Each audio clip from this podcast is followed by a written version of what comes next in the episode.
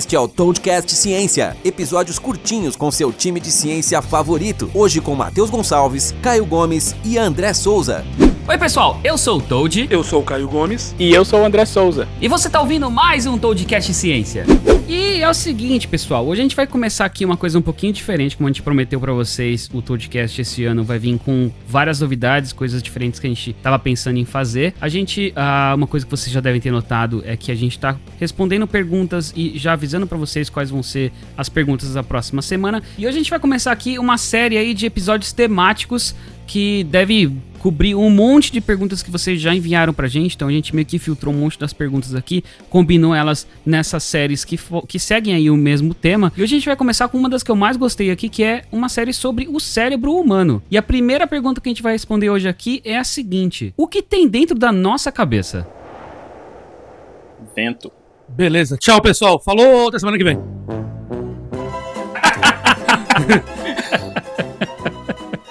Ai, meu Deus. O que, que a gente tem dentro da nossa cabeça? Vamos falar desse órgão que a gente chama de, de cérebro. É, primeiro é bom contextualizar o seguinte: o nosso cérebro ele está literalmente dentro de uma caixinha. A gente tem o nosso crânio e o nosso crânio ele vai estar tá, aonde o cérebro está é literalmente todo tampado. Então a gente tem a parte de cima do crânio tampando a parte de cima do cérebro e a parte de baixo também. Tipo o cérebro não entra em contato, por exemplo, com o nosso olho, não entra em contato com, com qualquer coisa abaixo dele porque ele está literalmente dentro dessa caixinha, que é a, a, caixa craniana. Tanto é que o único buraquinho que tem, a gente tem um buraquinho bem na base do cérebro, que é onde sai a, a coluna espinhal, e, e essa é a única entrada, vamos dizer assim, física que a gente tem, não a única, é a maior entrada física assim que a gente tem para essa caixinha onde fica o cérebro. Mas então, o que é esse, esse órgão que a gente tem na nossa cabeça que a gente chama de cérebro? Nada mais é do que um aglomerado de neurônios. O que são neurônios? É um tipo de célula especializada do nosso organismo. O que, que a gente chama de célula especializada? Quando a gente começa a se desenvolver, e quando começa mesmo, do tipo, o esperma vai lá e entra no óvulo e começa a se reproduzir, quando a gente começa a desenvolver, no comecinho, as células células são todas iguais. Então é como se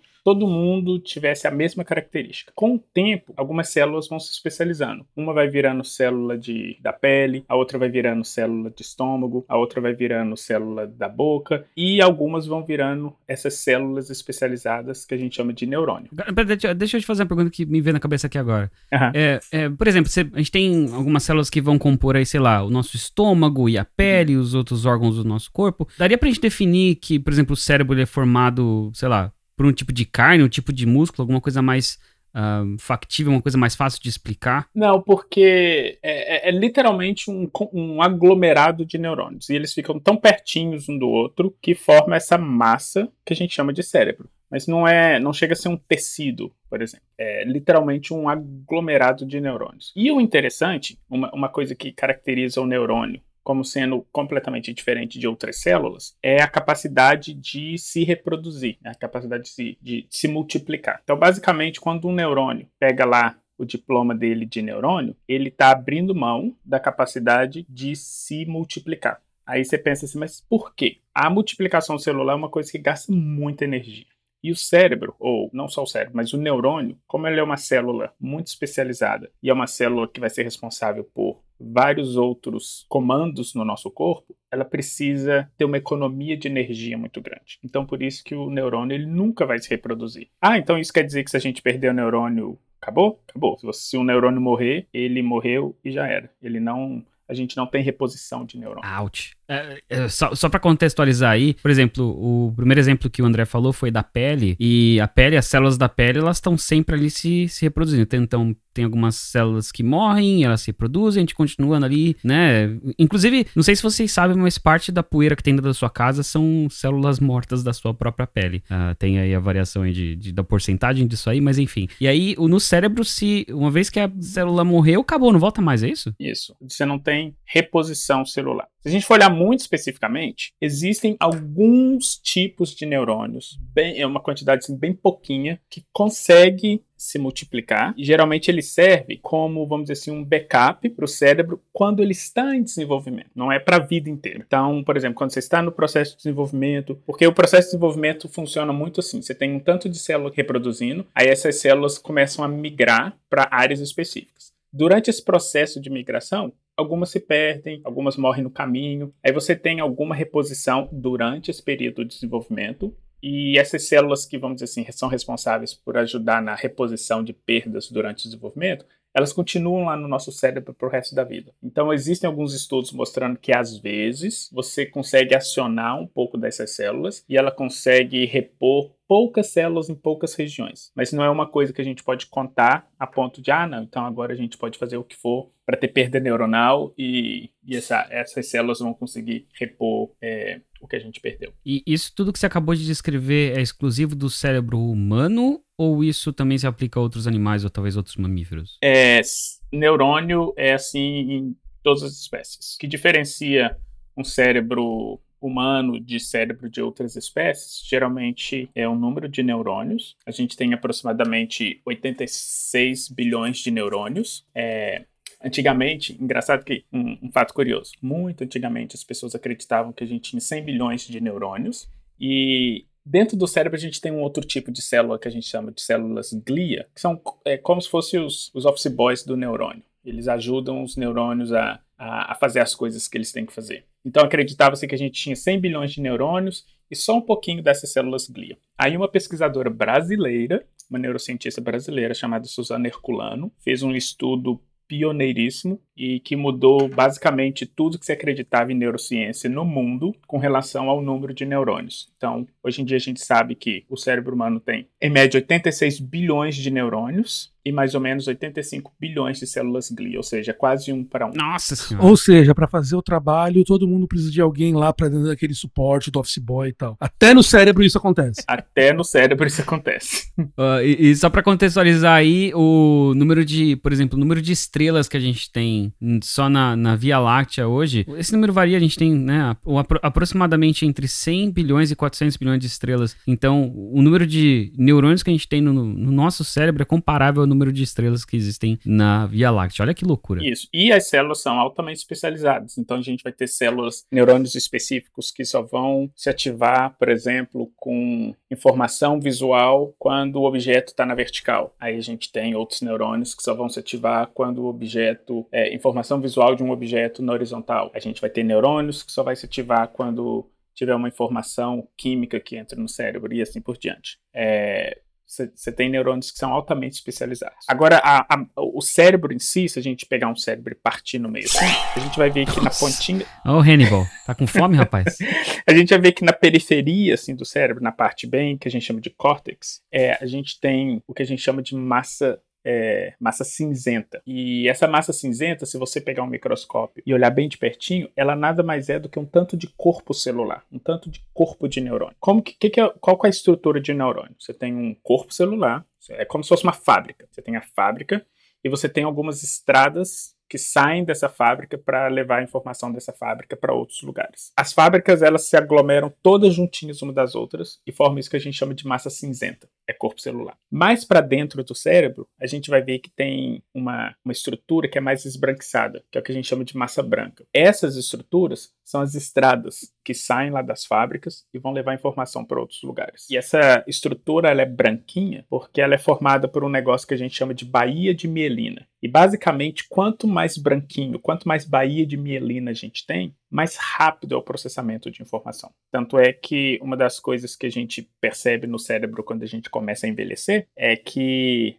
a gente começa a ter perda dessa baía de mielina, logo a gente começa a ter o processamento um pouquinho mais lento. Basicamente, uma capinha de gordura que tem em volta disso que a gente chama, dessas estradinhas do, do neurônio, que a gente chama de axônio. Ah, mas basicamente, assim, se você perguntar de novo, o que, que tem dentro da nossa cabeça? É um aglomerado de, de neurônios, os corpos celulares com todos juntinhos nessa periferia que a gente chama de córtex, e essa parte branca são as estradinhas que mandam informação para as diferentes partes do cérebro. É basicamente isso que a gente tem lá. Uma outra coisa que é muito interessante com relação ao cérebro é o seguinte: como a gente tem corpo celular e a gente tem essas estradinhas que saem de lá e vão para o resto do corpo, a gente não tem terminação nervosa dentro do cérebro. Ou seja, o seu cérebro não sente dor. Se eu abrir a sua cabeça agora e, sei lá, raspar um garfo no seu cérebro, você não vai sentir. Eu já senti, cara. Tanto é que é, é muito comum é, cirurgia que a gente, que o paciente está acordado, que basicamente é o seguinte: a gente né, abre a cabeça do paciente e como a gente vai é, mexer em partes do cérebro que são responsáveis por funções cognitivas, a gente tem que se certificar de que a gente não está, sei lá, é, estragando alguma parte que vai estragar alguma função cognitiva. Então, durante a cirurgia, a pessoa está aberta, com o tampão da cabeça aberto, o cérebro exposto, e enquanto o cirurgião vai fazendo a cirurgia, ele ou vai conversando com o paciente ou vai pedindo o paciente para fazer certas coisas, para saber se aquela parte ali do cérebro que ele está mexendo vai impactar aquela função cognitiva ou não. Então tem exemplos do tipo, o cirurgião está lá fazendo a cirurgia e manda o paciente contar até 10. Então ele vai contando até 10 e o, e o médico vai fuçando lá uma parte específica. Aí a partir do momento que ele fuça uma parte que ele, sei lá, ele para de contar ou ele não consegue falar, o médico já sabe que ele está mexendo numa região que impacta aquela função cognitiva ou aquela função linguística específica. Aí ele vai para e tenta fazer alguma outra coisa. Mas dor não tem. Então não precisa nem dar anestesia no cérebro. Nossa, que loucura isso, cara. É, é tipo um programador debugando o código em tempo real. Ele vai vendo que, ah, continua funcionando. Ih, não, deu pau aqui, volta, desfaz isso aqui. Isso, exatamente. Meu Deus. Tem um, um vídeo de uma cirurgia dessa que a pessoa tá tocando violão enquanto isso. a cabeça dela tá aberta e o médico tá mexendo no cérebro. Eu vou deixar no post essa, esse vídeo aqui. Nossa, que loucura, velho. Tem filmes que, que. Filme, série, que tira sarro desse negócio. Que mostra o cara lá na cirurgia, sei lá, fala alguma coisa. Daí o médico toca no lugar e o cara tá. Ah, então aqui tá tudo bem. Então tem uns, tem uns filmes que tiram sarro desse tipo de coisa, assim. É. E, e a dependendo do lugar que você toca, realmente isso pode acontecer. A gente tem a área que controla a linguagem, é uma área que a gente chama de área de Broca, e nessa área é interessante que a gente tem processamentos motores, que são processamentos assim da, do nosso trato vocal, da, da, forma como a gente mexe a boca e solta o ar, e uma área específica que é de processamento, como que a gente entende certas coisas. E, e elas são áreas, áreas altamente interligadas. Então, às vezes, a gente fuça uma área lá que ela é motora conceitual, então ou o cara esquece o que ele estava falando no meio da fala, ele começa a falar assim, ah, ontem eu tava... Aí ele para. Aí você fala assim, tava o quê? Ele, oi? Hã? Que ele completamente perde a linha de de compreensão do que ele estava falando, ou acontece isso aí, dele, dele não conseguir mesmo falar. E é interessante que não é que ele não consegue mexer a boca, ele consegue mexer a boca, ele não consegue produzir linguagem. Meu Deus, cara, meu Deus, nossa. Enfim, é, essa é mais ou menos uma explicação aí do que tem dentro da nossa cabeça. O cérebro é uma das, uma das coisas mais fascinantes que a gente pode estudar. E até por isso, o próximo episódio, a gente vai responder a seguinte pergunta: Como a gente pensa? Tem tudo a ver com esse assunto, de novo continuando a série aí sobre o cérebro humano. Então a gente vê vocês no próximo episódio.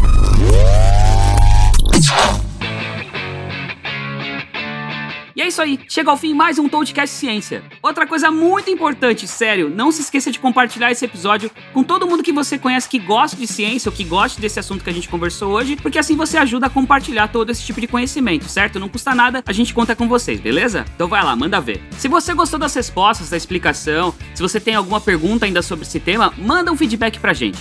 No Twitter eu sou arroba ToadGeek. Eu sou o André L.S. Souza. E eu sou o arroba Caio C. Gomes. E sabe aquela pergunta sobre ciência que você sempre teve, ou aquela pulguinha atrás da orelha que nunca ninguém conseguiu te responder, ou que talvez a resposta não tenha sido didática o suficiente? Então, manda um e-mail pra gente lá no toadcast.toad.com.br e coloca no título do e-mail Toadcast Ciência. Valeu, galera. Até a próxima. Um abraço.